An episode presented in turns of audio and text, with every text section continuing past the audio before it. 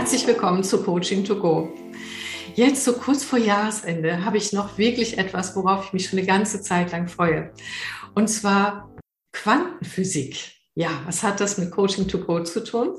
Es geht auch darum, ähm, wie unsere innere Haltung, unsere innere Einstellung und auch unsere Intention sehr viel mehr in die Welt hineinwirkt und wie das sogar Fernwirkung erzeugt und wie das alles auf quantenphysikalisch zusammenhängt. Nun, äh, das ist ein riesen wissenschaftliches Feld und nur dadurch, dass ich Dr. Thomas Gehlert eingeladen habe, können wir das hier überhaupt im Ansatzweise äh, quasi äh, mit hineinbringen. Ja, ähm, und ich habe Thomas schon kennengelernt. Über zwei Tage habe ich mich mit ihm zusammen in einer Gruppe mit dem Thema Quantenphysik, aber auch äh, Spiegelneuronen und äh, die ganzen Forschungen, äh, die das ganze Gebiet äh, beinhalten, schon irgendwie, habe ich schon das sehr genossen und habe gedacht, das muss einfach in die Welt. Thomas, magst du mal dich kurz vorstellen, weil ich glaube, du kannst es besser, als ich es für dich kann. ja, hallo Christa Marie. Ich bin von meinem Background her bin ich Naturwissenschaftler. Ich habe Werkstoffwissenschaften studiert, war das, was man als junger Ingenieur und Naturwissenschaftler so üblicherweise ist, eher skeptisch mit allen anderen Formen der Existenz.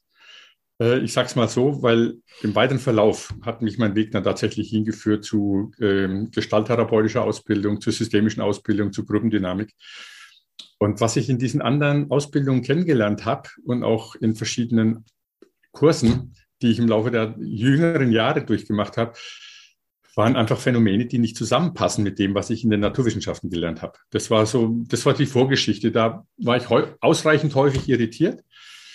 Aber als ich im Rahmen einer weiteren Ausbildung im systemischen Kontext äh, Aufstellungsarbeit kennengelernt habe, also da war dann, da war dann das Thema für mich einfach so evident, dass ich wissen möchte und musste, was da funktioniert und warum es funktioniert. Mhm. Weil man kommt bei Aufstellungen an Phänomene, die kann man, oder an Informationen, die man normal nicht wissen kann. Ja. das war so ein bisschen der Ausgangspunkt, dass ich mich dann nochmal mhm. da reingestürzt habe und 2013 tatsächlich auch nochmal Quantenphysik-Vorlesungen gemacht habe, aber da kommen wir wahrscheinlich nochmal dazu. Ja, da kommen wir gleich nochmal dazu, genau.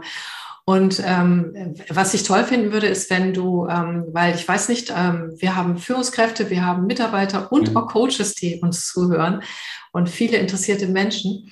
Ich weiß nicht, ob jeder weiß, was Systemaufstellung ist. Das werden wir jetzt auch nicht stark thematisieren, aber ich würde mich freuen, wenn du dieses Beispiel erzählst ähm, von deinem Sohn, wo da ein Softwarefehler war, weil das erklärt gleich äh, sozusagen, warum es unerklärlich scheint und auch was Systemaufstellungen können. Würdest du uns das erzählen? Gerne. Ähm, einer der, der Haupteffekte war, mein Sohn hat damals äh, studiert in England äh, Aeronautik, also Luft- und Raumfahrttechnik. Die hatten, haben, haben Programme geschrieben, die sind relativ gut und intensiv dabei, normale Themen in Programme zu überführen. Und in dem Fall hat er tatsächlich eine Oberfläche modellieren wollen und mit einer kleinen Gruppe von anderen Studenten. Und das ist immer abgeschmiert, dieses Programm.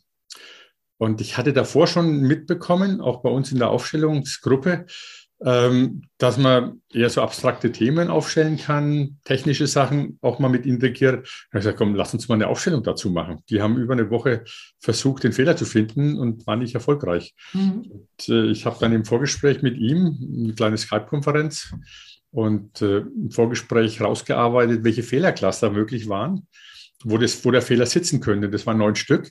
Die haben wir dann auf Karten geschrieben, verdeckt, gemischt und auf den Boden gelegt. Und drei Leute haben sich dann jeweils jeder für sich auf diese Karten gestellt. Und wir haben alle drei die gleichen zwei Fehlercluster körperlich wahrgenommen. Da gab es Körperveränderungen. Ein bisschen, bei jedem ein bisschen unterschiedlich, aber eindeutig, dass in dem Fehlercluster eine Resonanz entstanden ist. Mhm. Er ist am Nachmittag dann hingegangen, ist in die zwei Fehlercluster in seiner, in seiner Uni eingetaucht und am Abend kam Vollzugsmeldung. Die Fehler waren da drin. Er hat dort Bugs aus dem Programm rausgearbeitet und es ist gelaufen. Wunderbar.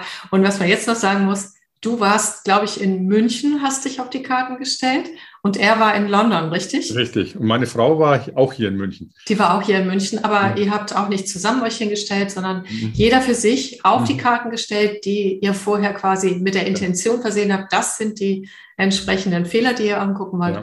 und wusstet nicht, was da drin steckt und dann äh, habt ihr trotzdem die Fehler rausgefunden. Richtig. wow, ja. Und das ist dann so für Menschen, die Systemaufstellung noch nie erlebt haben, tatsächlich dann wahrscheinlich ein Phänomen, aber überhaupt, ne? Das ist, das ist für Aufsteller in der Regel noch befremdlich, weil in der Aufstellerszene beschäftigt man sich traditionell eher mit dem Familiensystem, mhm. mittlerweile seit über 20 Jahren auch mit Organisationsthemen. Und äh, das ist ja auch meine Ankopplung gewesen. Ich bin seit 93 Berater und Trainer und bin in Transformations- und, und Change-Prozessen unterwegs.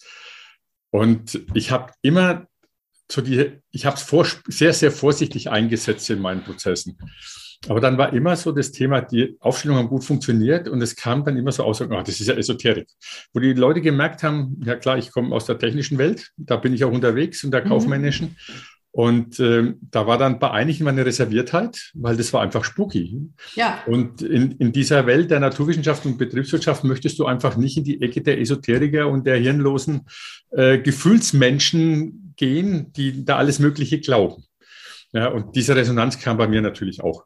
Und äh, das ja. war wahrscheinlich mein zweiter großer Treiber, nicht? Nachdem, neben dem, dass ich einfach wissen wollte, was da passiert, habe ich einfach selber bei mir selber gemerkt, ich habe Berührungs, ich habe gewisse Berührungsängste. Ich habe, ich bin sehr zurückhaltend, damals noch äh, vor 2012 das einzusetzen im Business-Kontext, mhm. weil, weil, weil einfach keine gute Erklärung da war, außer, oh, das ist ja super funktioniert.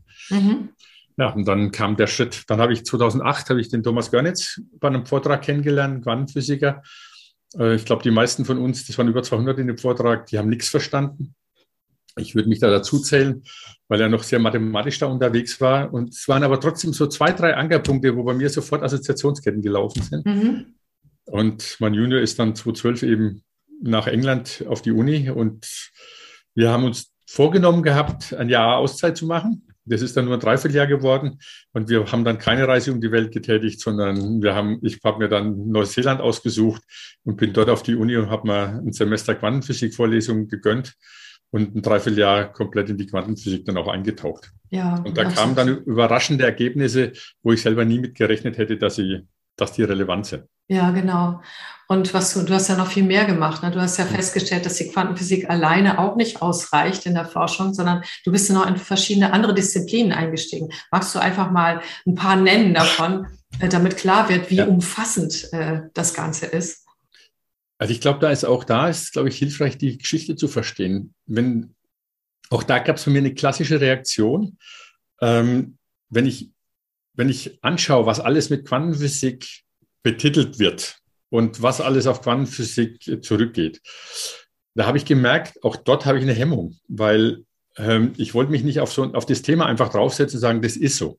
Mhm. Und, das, äh, und die seriöse Wirtschaft, äh, Literatur zeigt ja auch, ähm, dass es eigentlich nicht geht. Angeblich geht in unserem Makrosystem keine Quantenverschränkung, die diese Erklärung liefern könnte. Mhm. So, und nachdem ich dann aber gesehen habe, Moment, es gibt bestimmte Grundprozesse, die passen war perfekt, dann war die Hauptaufgabe, sämtliche Gegenargumentation, die es gibt, auszuräumen. Also in der Wissenschaft spricht man dann von Falsifizierung. Mhm. Zu sagen, hey, nee, das ist eine falsche Annahme, das ist eine falsche Annahme, das ist eine falsche Annahme. Neuere Versuche zeigen was anderes. Und was tatsächlich dann gelungen ist, ist, dass sämtliche Gegenargumentationen weggeräumt werden konnten. Und insofern zieht sich auch diese Forschung dann von der Quantenphysik über die Quantenbiologie bis zu Neurowissenschaften. Und von dort aus haben wir das ganze Feld der Psychologie, Soziologie, Wirtschaftswissenschaften, Entscheidungstheorie, Intuitionsforschung, Informationstheorie. Diese ganzen Felder, die sind Teil dieser Forschung. Und im Grunde genommen kann man sich am besten vorstellen, keine für sich gibt die Antwort. Das ist wie beim Puzzle. Mhm. Das Puzzle wird erst am Ende vollständig. Mhm. Ich muss die verschiedenen äh, Teilchen zusammenbringen in die richtige Position, in die richtige Wechselwirkung. Dann habe ich das gesamte Bild.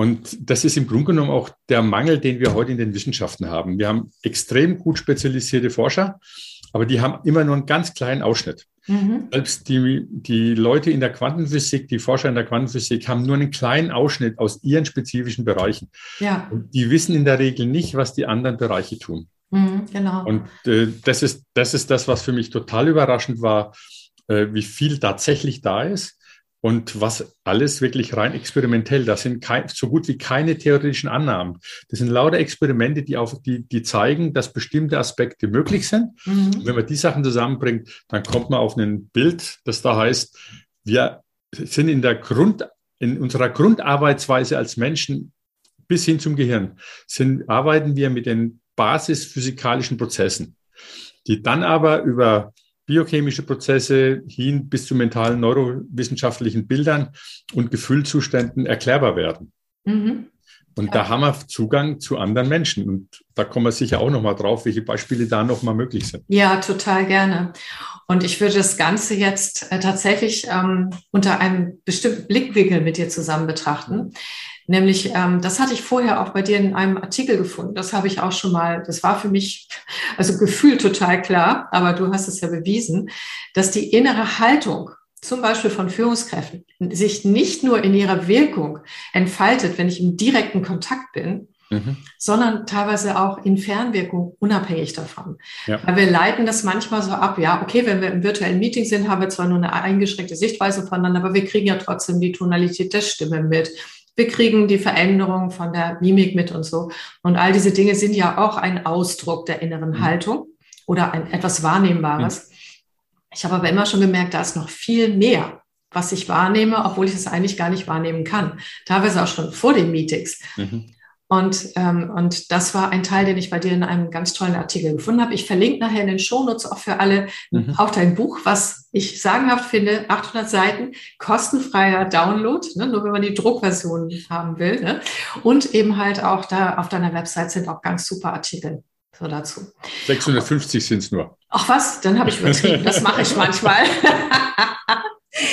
genau. Jedenfalls. Ähm, kam das dazu und das interessiert mich sehr, sehr stark und ich glaube auch andere Menschen, dieses innere Haltung, äußere Wirkung, ja. Mhm. Ähm, wie sind da die Zusammenhänge und warum äh, sind wir mehr verbunden, als wir das glauben? Unter mhm. dem Blickwinkel würde ich das gerne mit mhm. dir zusammen schauen. Ne?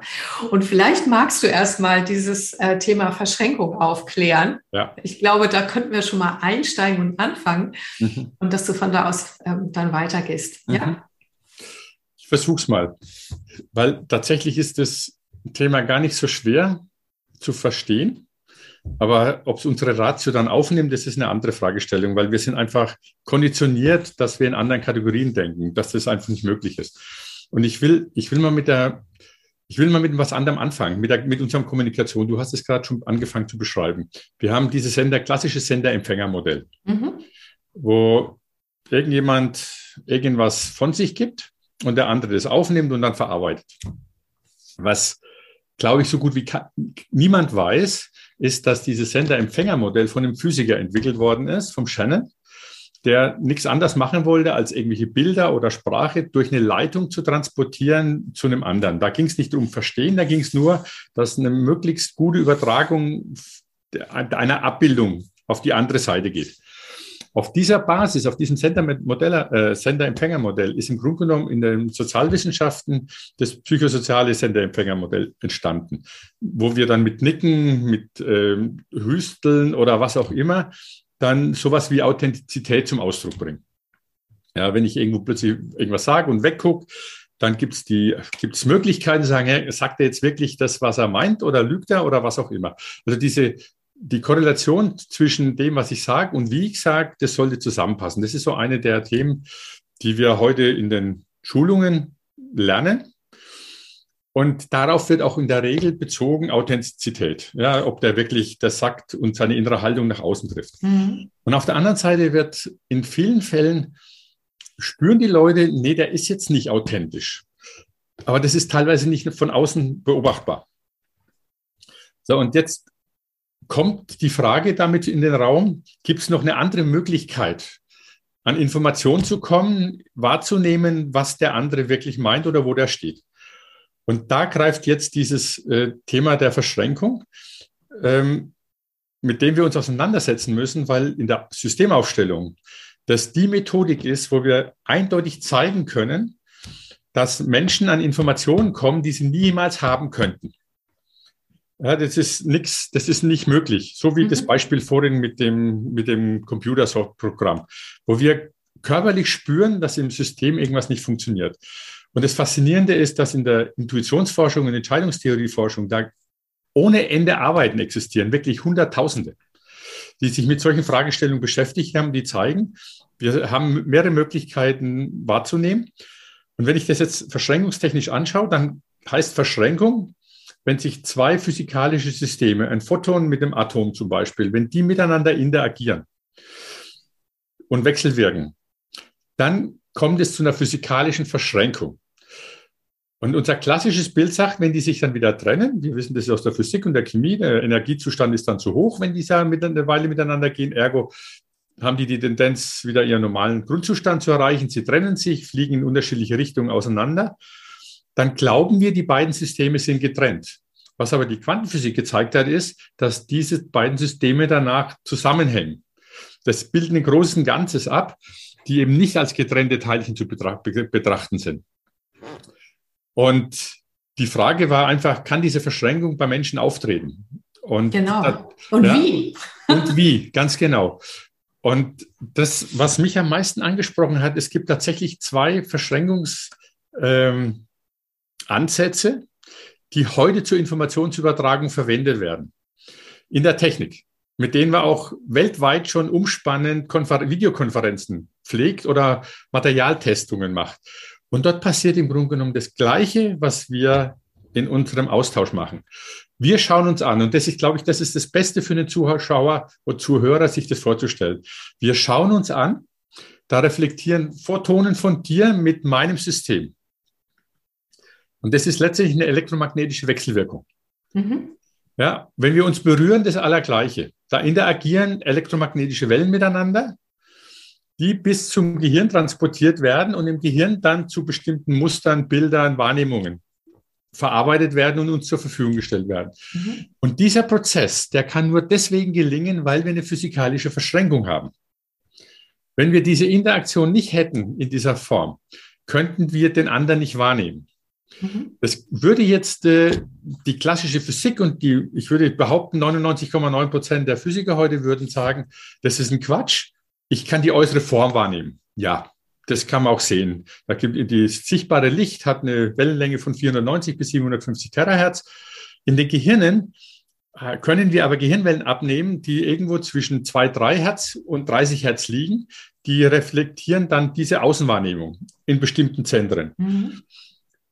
Da, jetzt wird schon wieder kompliziert. Lange Rede, kurzer Sinn. Wir übersetzen die Außenwelt in bestimmte Form von Codes, die elektromagnetisch gespeichert sind da oben. Und die spannende Frage ist, wenn ich jetzt Informationen bekomme, die äußerlich nicht wahrnehmbar sind, sondern nur innerlich, so wie wir es in der Aufstellungsarbeit erleben oder wie in Japan die Meister, die das Chicken Sexing betreiben, die Küken unterscheiden, ob sie eher männliche oder weibliche Küken sind. Wenn wir solche Beispiele finden, und davon gibt es eben jede Menge, mhm. ähm, dann muss man sagen, wir haben Zugang nicht nur zur äußeren Form, sondern auch zur inneren Struktur. Mhm. vielleicht, vielleicht äh, Thomas, magst du das äh, mit den Chicken noch erklären, weil das ja. kennt sicherlich nicht jeder, das Experiment, weil das auch, finde ich, sehr deutlich ist. Dieses Chicken Sexing Experiment ist, äh, ist eigentlich ein, ich sage mal, eher ein, ein unangenehmes Experiment. Ja. Man, man geht nämlich her, versucht, die Küken nach, am Tag, an dem sie schlüpfen, zu unterscheiden in männliche oder weibliche Küken. Die weiblichen, ne, die männlichen, doch die weiblichen werden weiter hochgepäppelt und die, die männlichen Küken werden in der Regel geschreddert.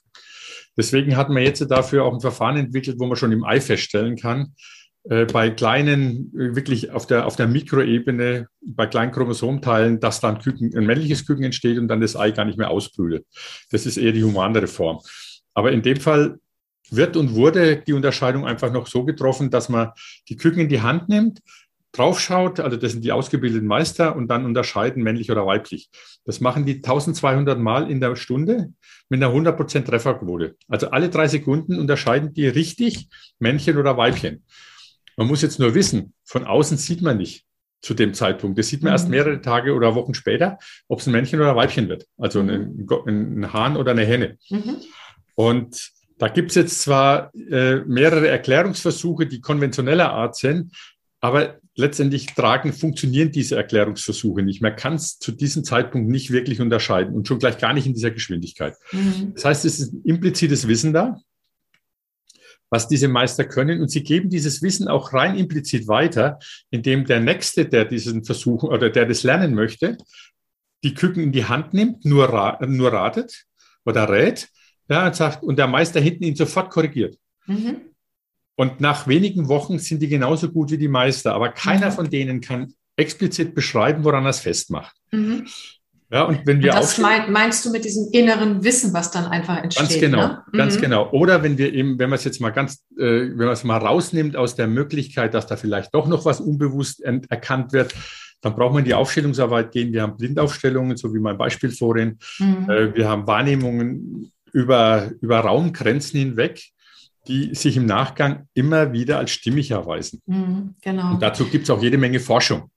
Und, und, das finde ich nämlich auch gerade dieses Spannende, weil also auch um die Fernwirkung da gleich mit reinzunehmen. Ne? Also immerhin haben die das Küken noch in der Hand oder immerhin sehen wir uns beide. Kann, kann ich mir das mit dem Photonen, ähm, naja, dass die hin und her gehen, noch erklären, ja. Aber das Spannende war, ist ja diese, diese Fernwahrnehmung, wie sie zum Beispiel bei deinem Sohn mit der Blindaufstellung ähm, mhm. mit äh, den Softwaregeschichten war. Und, ähm, und da war für mich so die wichtigste Frage, die du dann ja auch beantwortet hast, ähm, wie funktioniert das denn? Also wenn wir und teilweise auch in Aufstellungsarbeit ja mit, mit völlig fremden Systemen arbeiten, mit denen wir noch nie wirklich einen physischen Kontakt hatten. Wir mhm. konnten keine Photonen austauschen.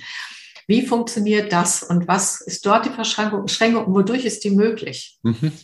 Ich meine, an der Stelle gibt es eben dann eben noch, also wir haben jetzt äh, diesen Sender-Empfänger-Modell bei Shannon mhm. in der Elektronik. Wir haben in der Zwischenbeziehung das Sender-Empfänger-Modell.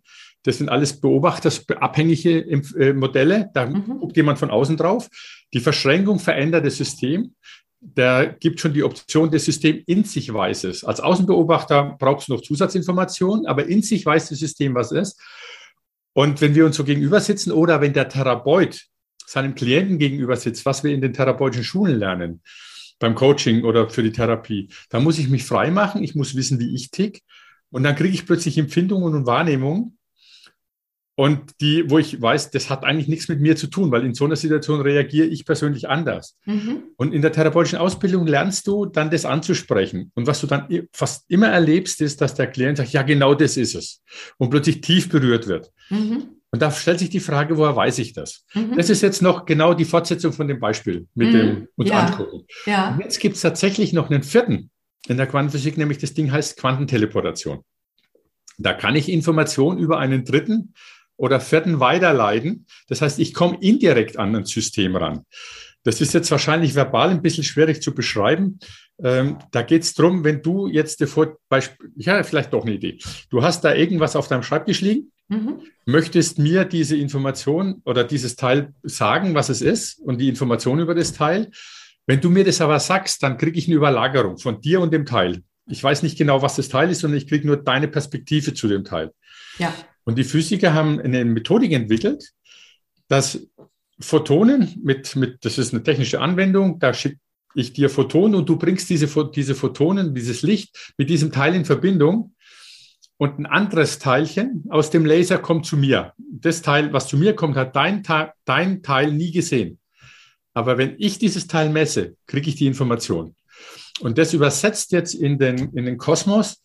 Äh, Zeilinger hat mit den Chinesen zusammen eine Quantenteleportation hergestellt über einen Satelliten, wo sie eine Live-Austausch produziert haben. Da ist ein Satellit im All, der schickt Photonen in, nach China und nach Österreich Unten werden die Photonen eingefangen, werden in Verbindung mit dem Videomaterial ge ge gebracht, was da, was gedreht wird während einer Sitzungssequenz. Und dann haben beides, beide Seiten haben das Bild des anderen auf dem Schirm, ohne dass wieder äh, Photonen zur, zum Satelliten geschickt wird und von dort zurück oder irgendwelche radiomagnetische Wellenlängen.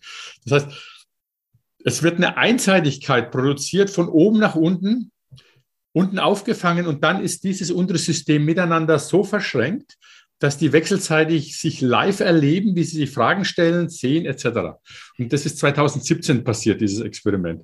Das heißt, wow. diese Quantenteleportation, die gibt es heute schon in der Anwendung, auch für Materialtests. Wahnsinn. Das heißt tatsächlich nochmal so für alle, die jetzt unglaublich staunen, die sind in einer Videokonferenz miteinander ohne Zeitverzögerung. Da wird nichts mehr hin und her gesendet, sondern Richtig. zeitgleich statt. Das ist ja dieses Besondere Richtig. bei der Quantenteleportation, Richtig. ja. Und es wird einmal nur in Verbindung gebracht. Du hattest uns schon ein schönes Bild davon gezeigt. Und dann entsteht da so ein Feld. Und das reicht aus, dass das passiert. Ja. Einfach ausgedrückt, einfach ausgedrückt, ja. Die Technik ist sicherlich deutlich komplizierter. Ja, das glaube ich auch.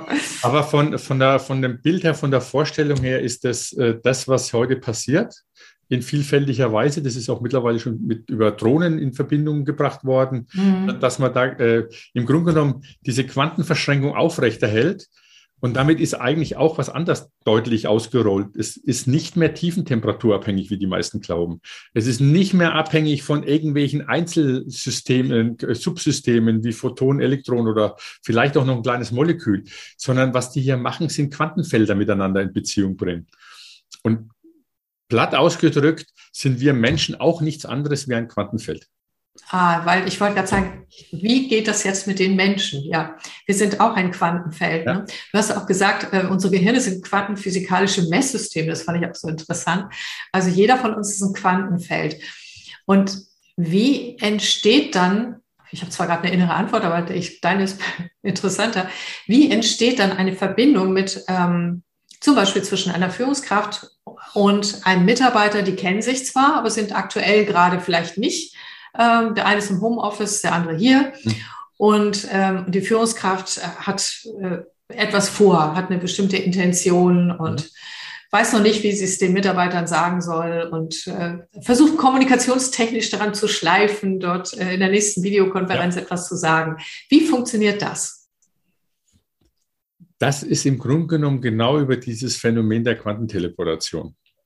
Wenn die miteinander in Verbindung waren, und das war in der Regel der Mitarbeiter und der, und der Chef oder die Chefin schon, mhm. selbst wenn das jetzt nur über online geht, dann kann ich mein mentales System so ausrichten, nämlich dann auf dich oder der Mitarbeiter auf seinen Chef, dass er in der Lage ist, das innere System dieser Führungskraft wahrzunehmen und seine Gedanken auch wahrzunehmen. Und dafür gibt es eine ganz einfache Variante, um das zu zeigen, nämlich die sogenannten Spiegelneuronen. In den Neurowissenschaften gibt es die Erkenntnis, dass wenn wir uns aufeinander einstellen, mental, dass bei mir im Gehirn die gleichen Neuronenfelder oder, oder die Gehirnareale anfangen zu feuern, die bei dir aktiv sind, wenn du was sagst oder wenn du was tust oder wenn du einen Gedanken hast. Mhm. Und was wir überhaupt nicht wirklich noch ernst nehmen, wir nehmen das, das ist, das Wissen ist ein bisschen da, aber wir nehmen es nicht ernst genug, ist dieses Phänomen, dass zwei Drittel der Spiegelneuronen auf Intentionen reagieren, auf meine Gedanken reagieren oder auf deine Gedanken reagieren. Und da gibt es keine Frage über die Entfernung. Ich kann das auch äh, nicht lokal über weite Entfernungen machen. Und dazu gibt es ex entsprechende Experimente. Da gibt es Experimente zwischen der Uni Freiburg, Northampton in England und Regensburg. Da gibt es andere Experimente in China zu diesem Raum, Raum, äh, nach, raumübergreifend. Und es gibt Experimente, wo Leute in Faradayschen Käfigen setzen, wo kein Austausch elektromagnetischer Wellen zwischen den Käfigen stattfindet. Und tatsächlich aber, wenn der eine mit Licht äh, mit pulsierendem Licht konfrontiert wird und der andere im Nebenraum oder hunderte Kilometer weiter sich mental auf den ersten konzentriert, bei ihm im Gehirn genau solche Prozesse anfangen. Du siehst, dass da irgendwie pulsierende, Licht, äh, pulsierende Effekte äh, stattfinden. Mhm. Insofern kann man sagen, wir haben, wir haben so viele unterschiedliche Physik äh, Experimente, die zeigen, auch auf einer neurologischen Ebene oder auf einer Herzvariabilitätsebene, dass wir wahrnehmungsfähig sind für den inneren Zustand eines anderen. Und dann findet eine Synchronisierung statt. Und was die Experimente auch gezeigt haben, ist, wenn eine Chefin oder ein Chef in, die, in den Raum der Gruppe geht, synchronisieren sich sofort die Gehirne der Mitarbeiter mit dem Gehirn des Chefs. Und wenn wir dieses, das Konzept jetzt ernst nehmen, und die anderen Ergebnisse ernst nehmen, dann müssen wir davon ausgehen, dass die Führungs-, dass die Mitarbeiter in dem Fall mitbekommen, wo der Chef tatsächlich steht, mhm. was er wirklich denkt. Und wenn er jetzt was sagt, was nicht mit dem übereinstimmt, was er denkt, dann gibt es eine Irritation. Mhm. Das erklärt auch ganz viel äh, diese Flurfunkgeschichte, wo ja zwar manchmal auch übertrieben immer wieder die, eine Geschichte neu erfunden wird, mhm. aber wo wir uns manchmal wundern, obwohl etwas noch geheim ist, wie schnell sich das auch ausbreitet sozusagen. Ja. Ne? Also die, mhm. die, hier gibt es keinen verbalen Ver, äh, Verräter in dem Sinne.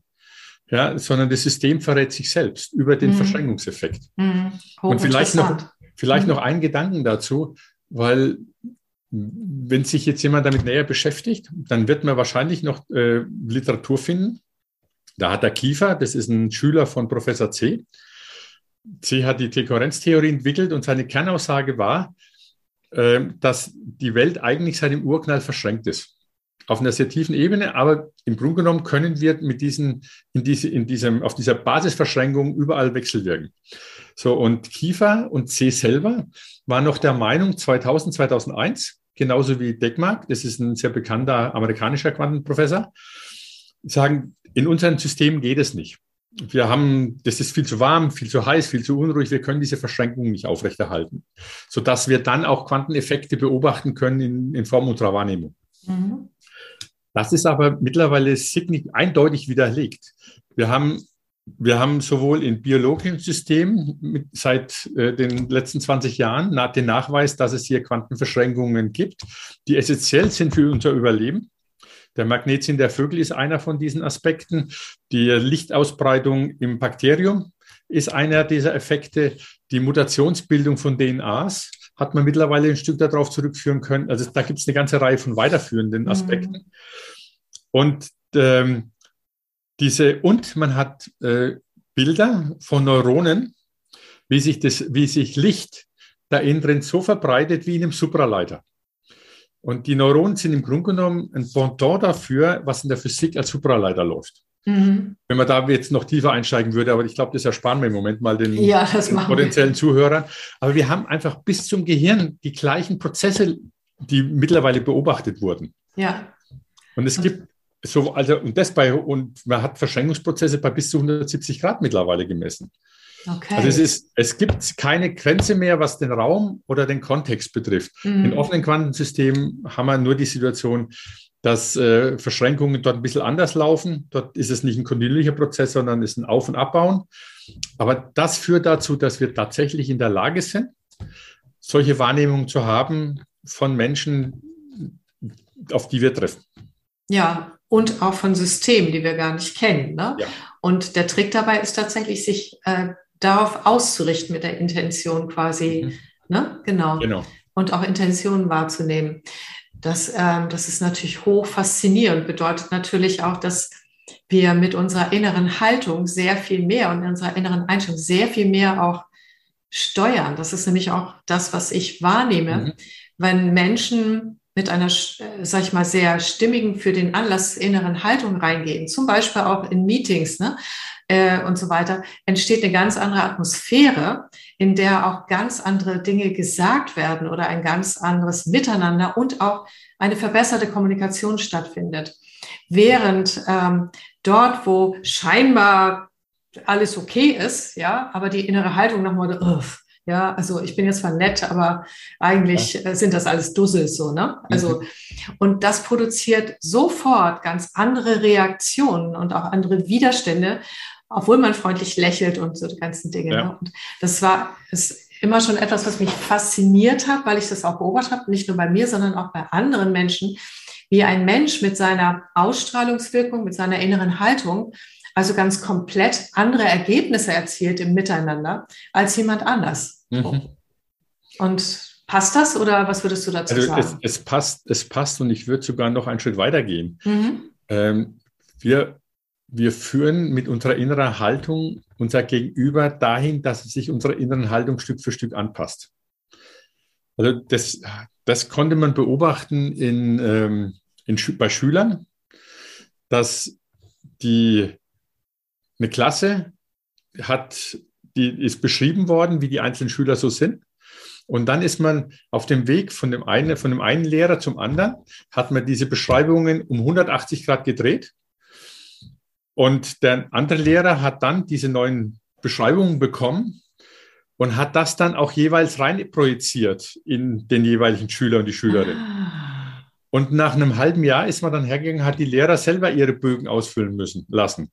Und die haben überwiegend genau das wieder beschrieben, was sie bekommen haben als Bild. Das heißt, und das kann man sich, wenn man das Detail, im Detail anguckt, ist das total sogar psychologisch sogar nachvollziehbar, dass die Schüler tendenziell immer stärker dann auch in die, diese Rolle übernehmen, die ihnen der Lehrer zuschreibt. Wow, das heißt, äh, der alte Spruch, wir machen uns unsere Mitarbeiter als Führungskraft selber. Absolut. wow. Absolut.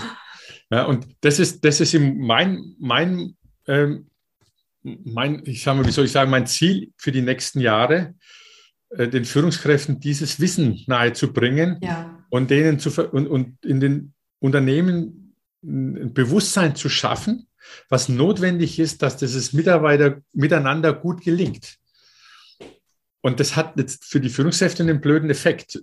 Sie müssen eigentlich als erstes an ihrer eigenen Haltung arbeiten. Ja, genau. Und äh, die gute Nachricht ist, ich erlebe das in mehr und mehr Firmen, dass danach jetzt gefragt wird, weil man einfach festgestellt hat, das Thema Führung ist an einer Stelle angekommen, wo dieses Schreien nach Lösungen und Führungsinstrumenten und wie macht man das genau, leider komplett irgendwie erkannt wird, dass das nicht ausreichend ist.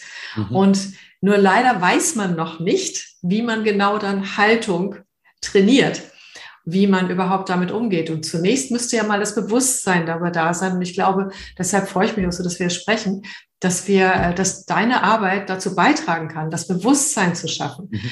Weil wenn ich das Bewusstsein gar nicht habe, wie connected wir alle sind und dass ich dann inneren Schlüssel auch habe, ja, ja. Weil die Führungskräfte wollen ja auch, äh, dass es funktioniert. Ne? Sie machen es halt bisher auf ihre Art und Weise. Und im, natürlich gilt das nicht nur für Führungskräfte. Das gilt für jedes Teammitglied. Das ja. gilt für unsere Familie, unsere Beziehung, für alles. Ne? So. Ah ja, spannend. Aber ich denke, äh, Christa Marie, für mich gibt es noch einen Aspekt dabei. Und ich glaube, das ist der, der am schwierigsten sein wird. Ähm, wenn die Leute sehen, also die Theorie jetzt erleben, verstehen, an ihren Beispielen selber wahrnehmen können, ist das die erste Voraussetzung.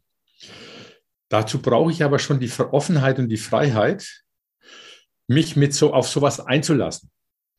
Und all das über den Haufen zu werfen, was ich bisher in der Ausbildung, in der Schule, in den Führungstraining mitbekommen habe. Und wir haben sehr unterschiedliche Führungstrainingskonzepte. Meistens eher technisch gesehen, muss das machen und dann das und wenn das dann, dann das. Also das ist eher eine mechanistische Denke. Und jetzt geht es plötzlich darum zu verstehen, dass diese mechanistische Denke eigentlich erst am Ende kommt. Ich muss am Anfang bei mir arbeiten. Ich muss am Anfang mir bewusst sein, was denke ich denn über eine Situation und auch einen Veränderungsprozess für mich rekapitulieren. Was heißt denn jetzt Digitalisierung als Beispiel? Mhm. Was kommt auf mich zu und wo muss ich was verändern? Und ich muss die innere Bereitschaft haben für die Änderung, weil das ist das, was die Mitarbeiter wahrnehmen. Genau. Ja, und wenn die Mitarbeitenden wahrnehmen, der Chef delegiert es nur auf mich rüber und selber will er nichts anders machen und er schaut immer noch mit seiner alten Denke auf unser Verhalten und das, was wir tun, dann organisieren sich die Gehirne und das haben, haben wir auch heute mittlerweile in den Neurowissenschaften als Ergebnis. Dann orientieren sich diese Gehirne an dem alten Mustern. Mhm, Nämlich nach dem, wonach der Chef schaut, innerlich. Und ich glaube, die größte Schwierigkeit ist für Führungspersonal, diesen inneren Prozess zuzulassen und sich jetzt nicht mehr zu definieren als jemand, der es kann und der den anderen was sagt, sondern sich zu definieren als jemand, der selber in den Veränderungen straucheln kann, der neu was neu lernen kann, der Unsicherheit zulassen muss. Mhm. All diese Dinge. Aber interessanterweise genau dann, wenn, wenn die Führungsmannschaft es tut, dann fängt die Mitarbeitermannschaft mitzugehen. Mhm. Und dann entsteht Vertrauen. Mhm. Ja, und das, wenn man dann noch kommunizieren kann verbal, das ist aber ein komplett anderes Denken, als ähm, ja. ein großer Teil der Führungstrainings ja. und Führungsausbildungen läuft. Ja, definitiv. Und ich sehe noch etwas da drin. Also erstmal diese Bereitschaft. Und für diese Bereitschaft brauche ich ja auch äh, eine Motivation oder eine Einsicht. So. Ja. Aber dann auch noch, und äh, das würde mich auch noch interessieren, weil es gibt ja immer noch, das weiß ich auch von den Aufstellungen, einen Interpretationsspielraum.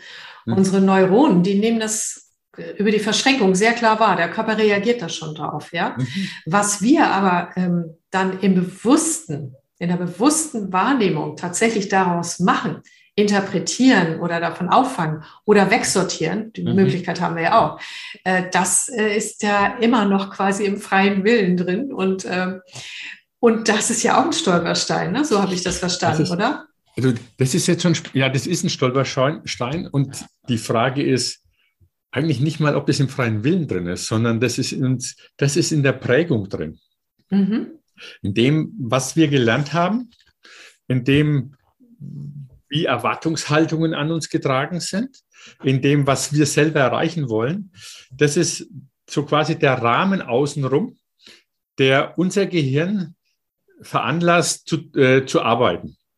Und wenn da jetzt eine Information reinkommt, die nicht in unser bisheriges Kastal reinpasst, nicht in das, was bisher abgespeichert ist, dann wird es gar nicht wahrgenommen. Und das ist, das ist eine echte Krux an der Stelle. Mhm. Ja, weil ähm, die Frage ist, wie weit ist unser freier Wille denn tatsächlich existent? Da gibt es einen Teil davon, der ist, der ist möglich. Da, ich, da muss ich aber wissen, wie ich den auch wirklich zulassen kann.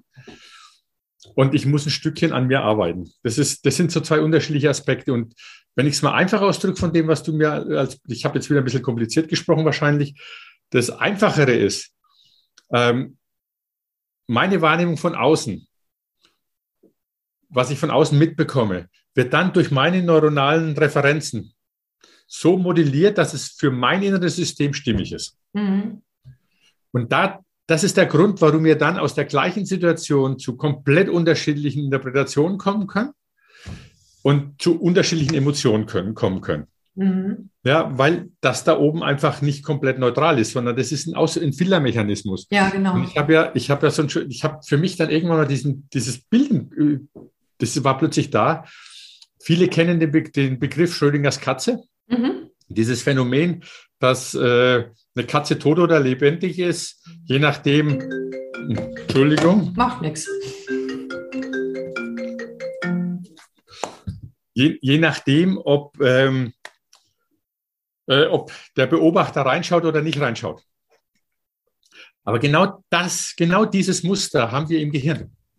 Dieses Gehirn arbeitet in einer Tour, in einer Tour, nimmt auf, nimmt auf, äh, sortiert und stellt uns zur Verfügung. Und wir können diesen Gedankenprozess dann auch nicht mehr zurückverfolgen. Genauso wie der Quantencomputer, da kann ich nicht zurückverfolgen, wie der gerechnet hat. Im normalen Rechner geht's, im Quantencomputer geht's nicht. Und unser Gehirn arbeitet genauso. Mhm. Und es stellt uns dann nur immer wieder so scheibchenweise bestimmte Wahrnehmungen oder Ergebnisse seines Rechenprozesses zur Verfügung. Deswegen bin ich nach dieser Forschung, da gibt es für mich ein ganz klares Bild. Das da oben ist ein Quantenrechner. Und ja. der verhält sich eins zu eins zu dem, was wir jetzt in der Außenwelt auch als Quantenrechner produzieren. Ja, ja. Das wissen vielleicht viele Menschen auch noch nicht, dass es Quantenrechner bereits gibt. Ne? Das, also, das ist ja tatsächlich, das finde ich eben halt auch das Spannende. Ähm, dieser, dieser Großteil, wo man über Lebenserfahrung schon sehr viel Wahrnehmung auch hat und, und interessant findet, dass die jetzt von dein, durch deine Forschungsarbeit physikalisch erklärt werden. Mhm. Mhm. Ja und, und, äh, äh, und die ganzen psychologischen, die auch wertvoll sind oder spirituellen oder energetischen Erklärungsansätze oder Neuro und so, dass die trotzdem gesamt ein Bild ergeben. Deshalb ist das so, so wertvoll so. Aber äh, jetzt kann ich mir vorstellen, wenn Menschen da jetzt zuhören und total interessiert sind, sagen sie, ja, und nu? Also was machen wir denn äh, sozusagen? Weil ich habe mich hat das sehr berührt, dass du das in, in die Unternehmen reinbringen möchtest, dass du das Know-how zur Verfügung stellen möchtest. Da scheinst du ja auch Hoffnung zu haben, dass das funktionieren wird, trotz all dem, worüber wir gerade gesprochen haben. Warum? Also ich bin, ich, ich gehe so konform mit dem, was du vorhin schon mal gesagt hast. Es gibt einen Teil in den Unternehmen, die sind ganz offen. Was wir überhaupt nicht auf dem Schirm haben, dass ganz häufig mittleres, oberes Management sich ganz viel mit solchen Themen beschäftigt. Mhm. Ja, es gibt einen Teil, die sind recht hardcore-mäßig nach wie vor unterwegs, aber es gibt ganz viele, die sich auch damit mit solchen Themen beschäftigen ja. und in ihrer Freizeit sich damit tatsächlich darauf einlassen. Zumindest aber offen sind. Mhm. Und in den Veranstaltungen der letzten Jahre, die ich in den letzten Jahren so eher angefangen habe, jetzt im, im letzten Jahr und diesem Jahr etwas sehr viel intensiver schon, habe ich einfach beobachtet, wie die, wie die Führungsmannschaft, Veränderungsberater, HR-Menschen, wie diese Personen wirklich sich da berühren lassen und darauf einlassen. und für sich erkennen, Moment mal, meine Haltung ist relevant, das müssten eigentlich bei den anderen auch und jetzt anfangen umzusetzen, weil sie, und denen ging es, glaube ich, genauso wie mir und wie es dir ging, wie ich darauf gestoßen bin. Es erklärt sich plötzlich unser gesamtes Wahrnehmungsspektrum, was wir im Leben haben. Mhm. Ich bin nicht nur auf die, auf die Organisation an der Stelle ausgerichtet. Unser gesamtes Leben, wer mal erlebt hat, so eine nicht lokale Synchronizität zwischen Eltern und Kindern, ja, dass da ich aufwache und irgendwas ist passiert. Oder ähm, plötzlich die eine Seite weiß, was bei der anderen Seite abgeht. Und das vielleicht sogar mehrmals erlebt hat. Der muss, sich, der muss entweder schizophren werden oder es wegdrücken. Mhm. Und, mit dieser Erklär mhm. und mit dieser Erklärung wird es plötzlich eins von unserer Welt. Mhm, ja, genau. Diese ganzen Phänomene sind erklärbar. Mhm ja. weil es die gleichen Prozesse sind und es geht einfach von, der, von unserer Neuroebene her bis zur Physik, mhm. habe ich eine Verbindung und es ist jetzt äh, nicht auf einer Analogieebenenbeschreibung, zu sagen, ja, die Quantenphysik hat die, genau was Gleiches, was analog ist wie das, wie die Biologie oder wie das, was wir im täglichen Leben erleben. Nein, hier gibt es eine Homologie, hier gibt es eine gemeinsame Wurzel sogar von diesen mhm. verschiedenen Phänomenen. Mhm. Und ich glaube, das, das ist das, was einen Unterschied machen kann. Und wenn dann die Leute noch in solchen Veranstaltungen erleben, wie sie selber spürig sind, wie sie selber nicht Informationen trotzdem wahrnehmen können, die sie nicht haben könnten, dann findet, dann findet ein Veränderungsprozess bei denen weiter mhm. statt. Ja. Und dann ist einfach der nächste Schritt, so, und was heißt das jetzt für mein Führungsverhalten? Was heißt ja. das für einen Veränderungsprozess? Mhm. Und da gibt es natürlich dann verschiedene Konsequenzen draus. Mhm, ja, genau. Und, und das macht es auch so schön, weil wenn die spürig sind, wenn die das mitbekommen, und das geht ja jedem so, der wirklich in einer wirklich naja, in einer Aufstellungsarbeit, wo die Intention klar war und wo da nichts gemixt ist oder so, dass man miterleben durfte, was man dort ja mhm. erfährt, ja, ähm, dann äh, das berührt so sehr, das öffnet einfach und dann hat man nur die Möglichkeit, das wegzusperren oder aber zu sagen, wow, was ist das denn? Davon möchte ich mehr, weil mhm. es ja es ist eine ganz andere Qualität von Wahrnehmung Absolut. auch. Ne? Wobei, Christa Marie, es gibt für mich eine, eine Beobachtung und da schließe ich nochmal ganz am Anfang an, was ich gesagt mhm. habe. Wenn die Leute jetzt das wahrnehmen und ich ihnen die Erklärung dazu liefere, macht keiner mehr zu. Das genau. war vorher anders. Genau das. Und das wollte ich gerade noch sagen. Schön, dass du das gerade sagst. Äh, die Frage, wer von uns zuerst den Gedanken hatte. Weil, weil tatsächlich ist es so, ähm, ja, meins ist jetzt gerade weggerutscht. Das ist interessant, mein Gehirn ist leer. Ja, aber das ist ja genau das, was, ähm, was du auch sagst. Jetzt haben wir eine Verarbeitungsmöglichkeit. Wir haben etwas, wo das Gehirn anflanschen kann, unsere Neuronen. Wir haben eine Struktur, in die wir das einordnen können. Ja. Und dann rutscht es nicht mehr weg, oder? Ja, und ich habe ich hab was, wo ich auch nicht in die, in die spooky oder in die mhm. verrückte mhm. Ecke gedrückt werde. Genau, weil das will wirklich ja. keiner. Wobei, wobei das, das wirklich Verrückte und das ist so, das passt auch in dieses Phänomen rein. Ich habe jetzt im Herbst äh, einige größere Kongressvorträge halten dürfen und irgendwann relativ bald am Anfang frage ich dann in die Runde rein, weil das sind meistens eher erfolgreiche Leute, die im oberen Management oder mittleren Management da waren. Ich sage, wer von Ihnen weiß oder verlässt sich eher auf seine Intuition als auf seine Zahlen und Daten? Da sind im Grunde genommen nahe, nahe 100 Prozent die Arme immer oben. Er sagt so, und was macht ihr, wenn euer Bauchgefühl sagt, nee, die 100 Millionen oder die, die Million, die investieren wir nicht dort, sondern dorthin. Und was erzählt ihr eurem Vorstand, eurem Aufsichtsrat? Dann ist natürlich Ruhe. Keiner sagt es, keiner bezieht sich auf seinen Bauch. Und die Frage auch, was macht, was passiert denn, wenn eure Mitarbeiter zu euch kommen? Und äh, sagen, mein Bauch sagt mir, das ist, nee, nee, nee. Dann will ich eine rationale Erklärung. Und dann, und dann fangen die, dann müssen die Leute alle miteinander anfangen, rationale Erklärungen aus dem Hut zu zaubern. Haben aber in der Regel keine gute rationale Erklärung für das Bauchgefühl, weil das ist einfach, das kommt woanders her. Die Erklärung müssen sie dann erst noch finden. Und das führt dazu, dass dann die zwei, und das weiß man tatsächlich aus der Intuitions- und Entscheidungstheorieforschung, nur die zweit- bis sechstbeste Lösung kommuniziert wird, nämlich die, die rational erklärbar ist. Ach. Und wenn ich das jetzt übersetze, heißt es, ich muss im Unternehmen äh, Arbeitsstrukturen organisieren, wo intuitive Information zugänglich wird und auf, mit der ich dann weiter ein Stück weiter arbeite. Dann kann mhm. ich weiter rationalisieren, dann kann ich mal gucken, oh, das Gefühl, was ich habe, wo kriege ich die Beweise dafür, dass das auch stimmig ist, dass es nicht nur eine, ein Priming-Effekt ist oder eine Verzerrung, mhm. wie, wir da, mhm. wie wir auch wissen, dass Intuition produzieren kann. Mhm. Und da gibt es tatsächlich eine Reihe von Möglichkeiten. Aber ich glaube, das ist genau das, was in den Unternehmen jetzt passieren müsste oder von Führungskräften, die offen sind zu sagen, ja, ich will schneller werden, ich will besser werden. Mhm. Und ich bin überzeugt davon, weil ich es auch selber beobachtet habe, vielleicht, dass äh, Menschen auf meine innere Haltung reagieren. Ich brauche andere Arbeitsformen ja, an genau. bestimmten Stellen. Mhm, genau, das ist. Und äh, für mich ist das so spannend, weil wenn die innere Haltung ähm, ja sich auch über die Verschränkung mitteilt, egal ob ich sie nun nenne oder nicht, und daraufhin auch das System, was zu mir gehört, sich anfängt zu verändern.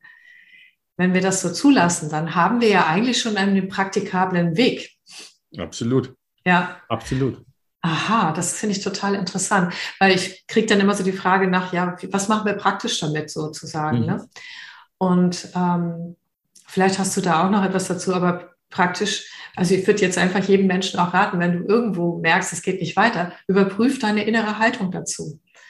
Ja, zum Beispiel, oder? Das bringt mich, das bringt mich auf eine wunderschöne Thematik. Da können die meisten, die Kinder hatten oder haben, können mit Sicherheit es nachverfolgen. Mhm. Ja, wenn Sie diesen Kindern aufmerksam zuhören, dann oder sie beobachten, dann kriegen sie mit, dass diese Kinder sie komplett spiegeln. Dass da Aussagen kommen, die haben die wahrscheinlich noch nie verbal gemacht, aber sie sind da. Und äh, was ich in den Kursen immer gerne mitgebe, ist, dass ähm, die Menschen sich doch mal, wenn sie einen Impuls haben, in der Besprechung was zu sagen, den Mund halten, den Gedanken nur bei sich, bei sich halten und mal ein paar Sekunden oder Minuten warten. In den allermeisten Fällen, wenn Sie beobachten, dass kurz nach Ihrem Gedanken irgendjemand, so wie bei uns gerade vorhin, irgendjemand aus der Gruppe diesen Gedanken verbal äußert. Mhm. Ja, und wenn ich diese Beobachtung immer wieder mache, dann kann ich im tagtäglichen Leben beobachten, dass diese Besprechungsgruppe nicht lauter einzelisolierte Figuren sind, sondern dass dann ein Miteinander von Menschen agiert, wo ich, wenn ich jetzt noch extrem weitergehe, noch nicht mal den belohnen darf, der das gesagt hat, weil ich nicht sicher bin, ob der die Idee hatte. Ja, ich kann genau. ihn belohnen dafür, dass er einen Mund aufgemacht hat. Ja, und, aber ich, aber ich weiß nicht genau, wo, der, wo die Idee aus der Gruppe herkommt. Ich weiß nur, er spricht oder sie spricht. Mhm. Mhm. Und äh, insofern wird dann Teamarbeit und Zusammenarbeit kriegt noch eine viel weitere Bedeutung, als es im Normalfall der, der Fall ist. Und was für eine Wertschätzung.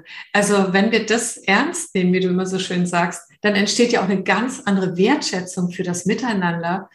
Und das hebt auch einen Teil von ich, ich, ich auf, was ja manchmal der Teamarbeit auch im Weg steht, sondern es ist ein echtes, natürliches äh, Teilen auch, ja. Absolut. Ja. ja. wir, kommen, wir kommen dann ein Stückchen raus aus diesem, diesem Konkurrenzdenken, was mhm. immer wieder und immer noch produziert wird. Äh, und ich finde es, ich finde es schon fast, total faszinierend, wenn ich einen Teil unserer Ausbildung angucke, Schule oder Uni. Mhm. Da haben wir in Deutschland immer noch in vielen Fällen diese Konkurrenznummer. Mhm. Wenn ich die englischen Universitäten angucke, die, die lernen von Anfang an zu kooperieren. Ja. Und bei uns kommen die Studentinnen und Studenten dann raus, gehen dann und müssen eigentlich erst neu lernen zu kooperieren und Informationen zu teilen in den, in den, in den Firmen. Mhm. Weil dort weiß man, man kann nicht alleine arbeiten. Man braucht die, die anderen Expertisen aus den mhm. anderen. Mhm. Und ich glaube, ich glaube, da, da ist, das ist eigentlich was total Verrücktes. Das Gleiche gibt es für mich im, im Sport.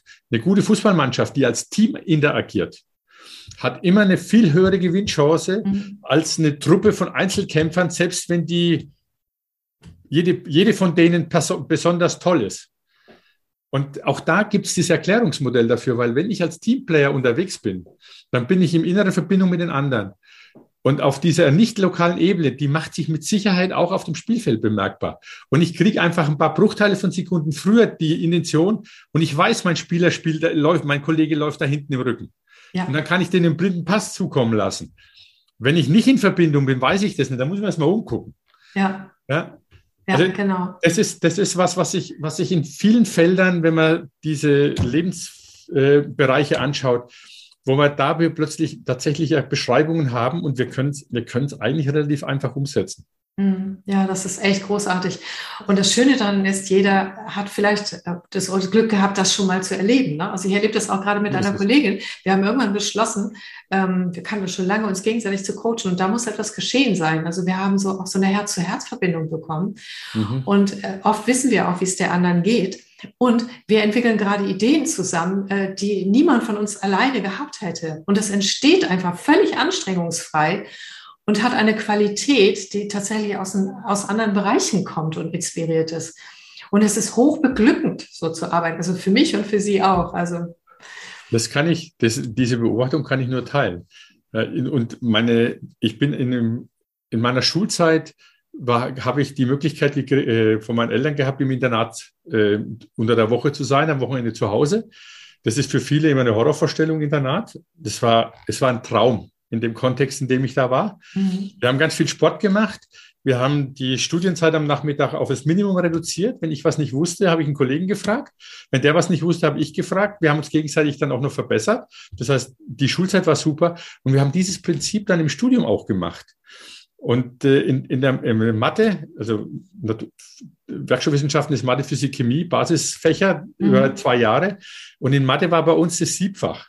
Da sind üblicherweise 60 bis 70 Prozent der Leute durchgefallen. Und wir haben eine Siebener, wir haben eine, eine fast eine Zehnergruppe waren wir, haben uns zwei Monate lang als Zehnergruppe auf die Prüfung vorbereitet. Wir sind alle durchgekommen. Und ich habe damals, und Mathe war wirklich nicht mein Lieblingsfach und auch nicht mein Stärkefach. Ich habe die fünf beste Arbeit geschrieben damals. Ja, ich war nur verblüfft was mhm. da hinten rausgekommen ist. Mhm. Und das, es sind genau diese Effekte, was passieren mhm. kann, wenn, wenn man zusammenarbeitet. Ja. Da kann man einen Teil davon in einer rationalen Erklärung äh, bieten, äh, so, so nach dem Motto, der eine versteht es besser, aber ich kann es in einer, auf einer anderen Ebene, ich kann einfach beobachten, wo diese Form von Miteinander zu den Ergebnissen führt, die du gerade beschrieben hast. Absolut.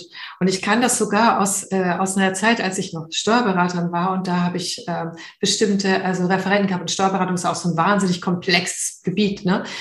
Und immer dann, wenn ich zu den Referenten eine besonders also eine tolle Bindung hatte, also mich auf diese Person einstimmen konnte, die irgendwie bewunderte oder was auch immer, habe ich plötzlich Dinge gewusst, schon bevor der das sagt. Und ich hab, bin quasi mit, mit Einzelgeschichten da durchgegangen, was eigentlich so gar nicht möglich ist. Und das hatte wirklich damit zu tun, dass ich in Verbindung war. Und mit denen, mit denen es mir nicht gelungen ist, hatte ich diese Effekte nicht. So. Und das ist vielleicht auch nochmal wichtig, ne, dass die Qualität der Verbindung, in welcher Art wir in Verbindung sind, dass das auch eine Rolle spielt, oder? Äh, dazu kann ich dir sogar ein paar Beispiele aus der Forschung erzählen. Oh, mach mal. Dieses, diese, dieses implizite Lernen äh, haben Cambridge-Professoren beobachtet, als sie Händler an der Börse äh, äh gefilmt oder beobachtet haben, wie die mhm. zu ihren Entscheidungen kommen. Und die sind hergegangen, haben Novizen äh, Aktien äh, handeln lassen und wo jeder, die waren einem Raum, aber jeder an seinem eigenen Monitor, die haben nicht gesehen wechselseitig, was ist. Und die Frischlinge waren alle von Haus, die waren unterirdisch schlecht. Die hatten wirklich offensichtlich keinen Plan, was sie da tun. Und dann sind sie hergegangen, haben einen erfahrenen Broker dazugenommen in den Raum, ohne dass die besonders wussten, dass das jetzt ein Erfahrener war, ohne dass der irgendwie sich äh, da irgendwie die an die Hand genommen hat. Er war nur einfach im Raum. Mhm an seinem Arbeitsplatz, auch nicht einsichtbar für die anderen. Und in dem Moment, wo der im Raum war, ist das Niveau von allen über, überdurchschnittlich hochgegangen.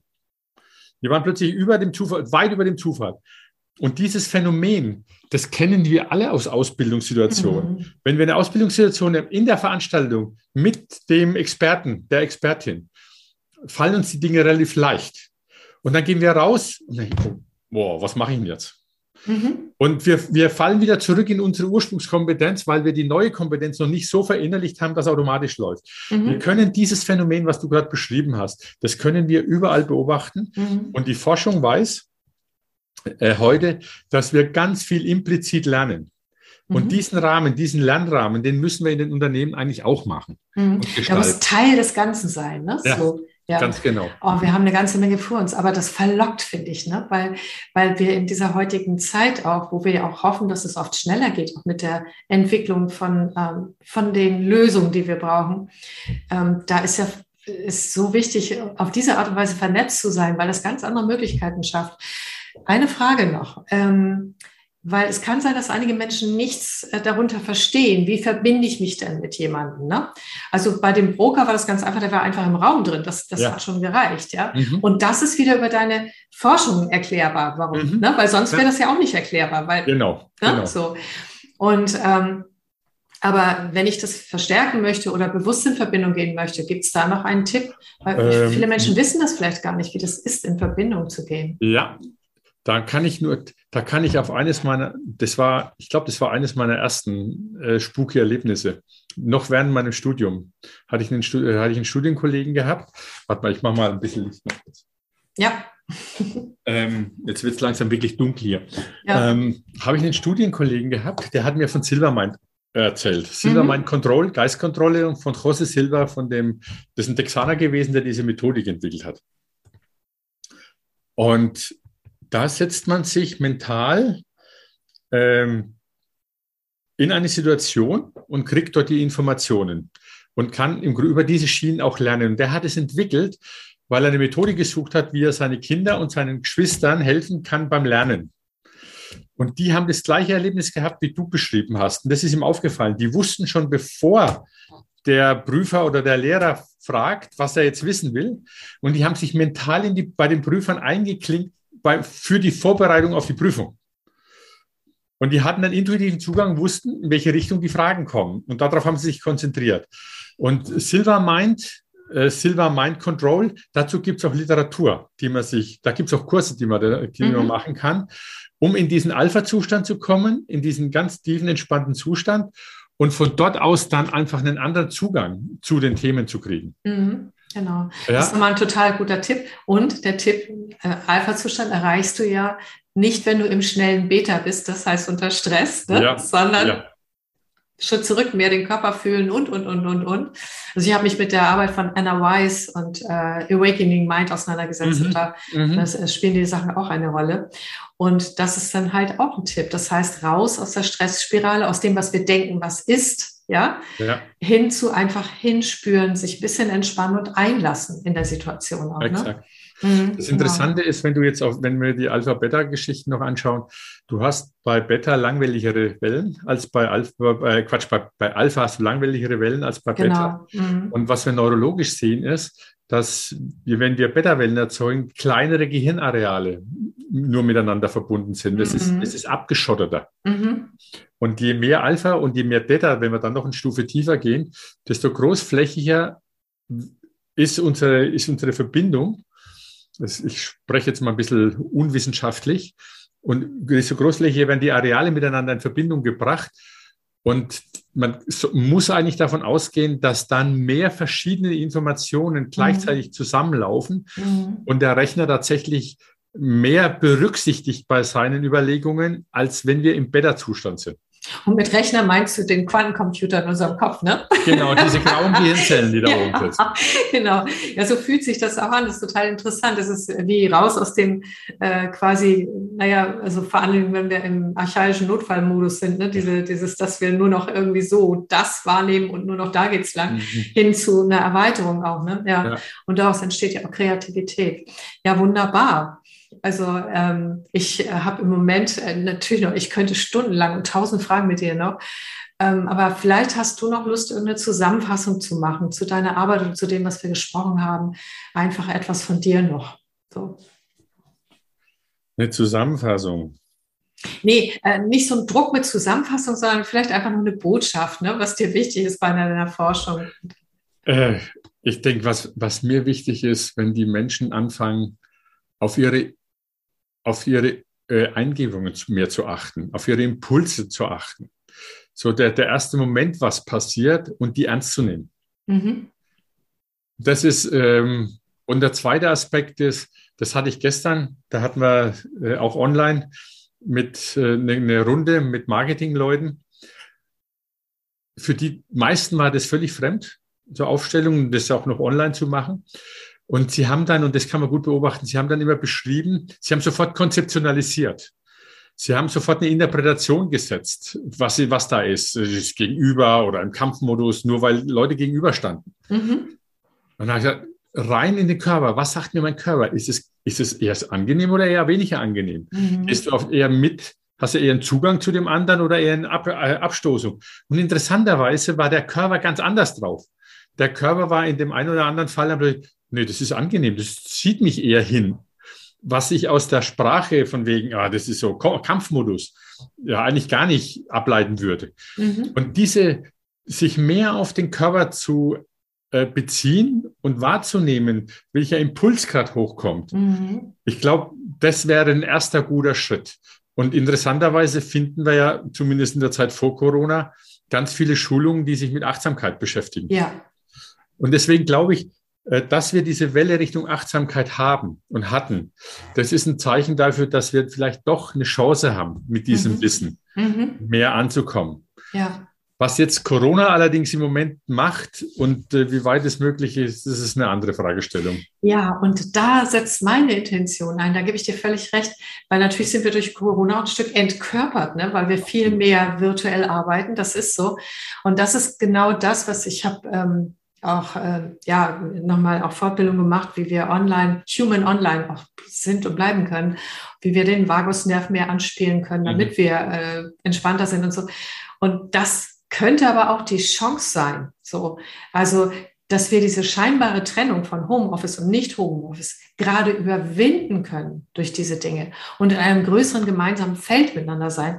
Und dafür müssen wir tatsächlich lernen, mehr auf unsere Körper zu hören und sie auch zu integrieren bei all dem Virtuellen. So, ja.